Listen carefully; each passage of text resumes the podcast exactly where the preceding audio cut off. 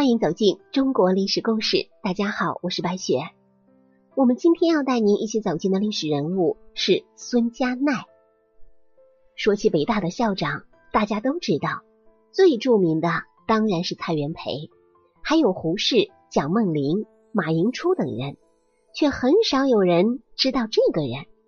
他是北大第一任校长，是清朝咸丰九年的状元，晚清四朝元老，也是光绪皇帝的老师，是创办保护京师大学堂的功臣，是中国近代民族工业的创办者，是中国历史上最后一位拥有文政谥号的。可以说，他是中国历史上第一位教育部长。这个人就是孙家鼐。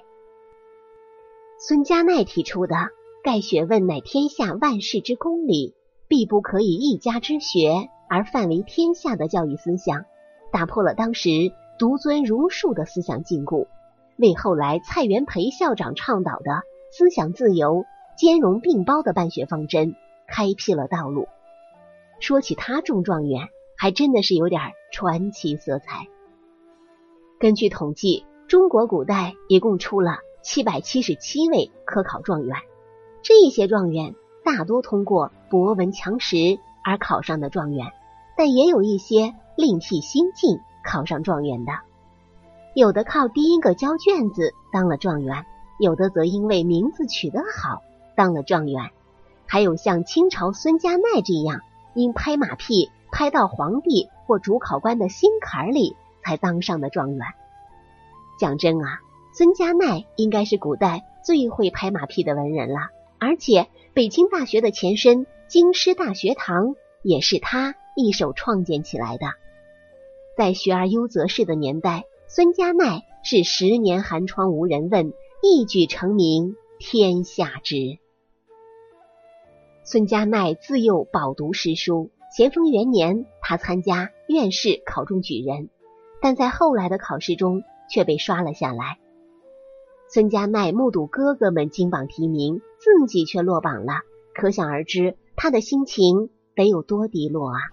可孙家奈一点都不气馁，这一次名落孙山，他没有灰心，而是不断的勉励自己读书，更加的发奋用功。八年之后，孙家奈又参加科举去了，这一次他过关斩将，来到了最后一关殿试。当时是咸丰九年，咸丰皇帝命他以大清王朝的兴盛写一副对联。孙家奈即兴写下了一副千古绝对：“亿万年，寂寂绳绳，顺天心，康民意，雍和其体，乾见其行，嘉气遍九州，道统继西皇尧舜。二百载，年年异义，志既昭，西宫茂。”正直在朝，龙平在野，庆云飞五色，光华照日月星辰。相信大家都看出来了，这副对联最为巧妙的地方就在于，不仅歌颂了大清所创下的丰功伟业，还嵌入了历代皇帝的年号：顺治、康熙、雍正、乾隆、嘉庆、道光，真可谓是拍马屁的最高境界。把咸丰皇帝的祖宗六代都夸了一遍。咸丰皇帝看了之后惊呼绝妙，亲自把孙家鼐提为头名状元。有人说孙家鼐靠着阿谀奉承才中的状元，实际上他确实也是有真才实学啊。清朝道光七年，也就是一八二七年，孙家鼐出生于安徽寿州的一个书香门第之家。他的曾祖是乾隆年间的刑部郎中，祖父是贡生，父亲孙重祖是地方上的教育，对自己的五个儿子管教严格，个个都是读书的好手。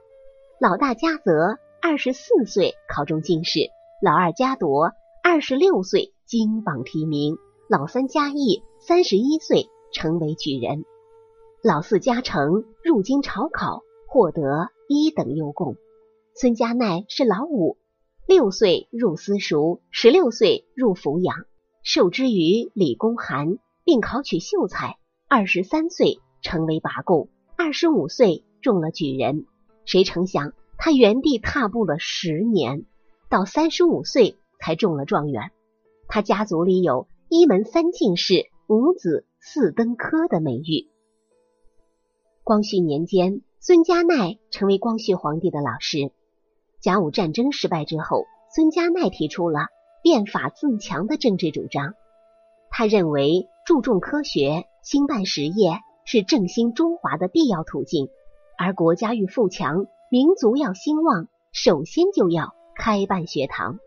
光绪皇帝采纳了孙家鼐的意见，并命令他主办京师大学堂。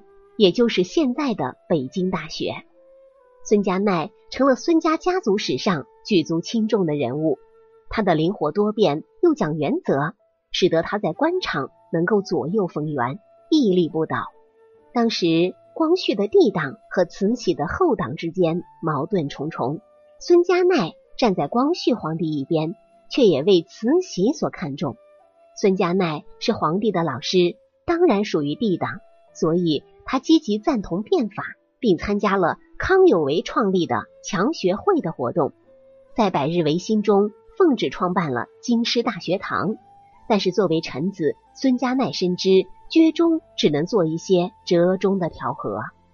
百日维新失败之后，皇帝被囚瀛台，别的新政通通被老佛爷一刀砍光，独独保留了孙家鼐主持的京师大学堂。后来。慈禧太后得寸进尺，阴谋废除光绪皇帝。孙家鼐忍无可忍，称病辞官，回家养病。然而，他的这一举动非但没有引起慈禧的记恨，反而更加重用他。孙家鼐一生没有大起大落过，这跟他的低调内敛、自奉廉约有关。在寿州有不少关于孙家鼐严于自律、治家的传说。孙家鼐十六岁就背井离乡出门求学，几十年以来只因守父孝回来过一次。七十三岁时回乡小住，很多人都不认识他了。其实啊，离乡几十年这也挺正常的。当地的官员准备了隆重的迎接仪式，欢迎孙家奈归乡。可孙家奈却不想这么高调，自己默默的回了家，周人也就十分的敬佩他。有一天夜晚，孙家奈独自提着灯笼去看望亲友，谁知走到半路上，被几个巡逻的官兵给抓住了。他们怀疑孙家奈是窃贼，因为觉得他行迹可疑。最后误会被解开，几个巡逻官兵被吓惨了，还以为得罪了孙家奈呢。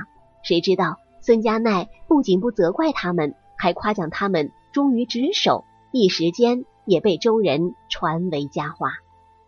在此省亲期间，他还曾独自微服私访一位长辈。他出城门的时候，迎面碰上一个挑粪担的壮汉。这壮汉走得又急又快，把粪水溅在了孙家奈的衣服上。孙家奈只是看了他一眼，并未出声。可是那个壮汉居然大声呵斥他说：“我是状元家种田的，溅脏了你的衣服。”你敢把我怎么样？孙家奈一字一板的说：“状元家种田的也要讲道理，不能仗势欺人啊！”后来人们告诉那个壮汉：“你碰到的那个人就是孙状元的时候，壮汉的气焰顿时消了，而且懊恼不已。孙家的忠心也得益于联姻。孙家鼐一生做官，从未与商界结缘，他的儿孙。”却未做官，而是学了中医，为人治病。但他的家族却异军突起，迅速成为闻名中外的实业家族，出了孙传月、孙多僧等著名的企业家。光绪三十二年，清朝政府宣布立宪，设立资政院，孙家鼐出任总裁。宣统元年，孙家鼐病逝，八十三岁，高寿善终，谥号文正公。这也是中国历史上最后一位文正公了。好了，朋友们，本期的故事到这里就结束了，感谢您的收听。喜欢的朋友欢迎点赞转发，也欢迎您评论留言。下期我们将带您走进打不死的大唐传奇裴仲仙的故事。我是白雪，下期再见。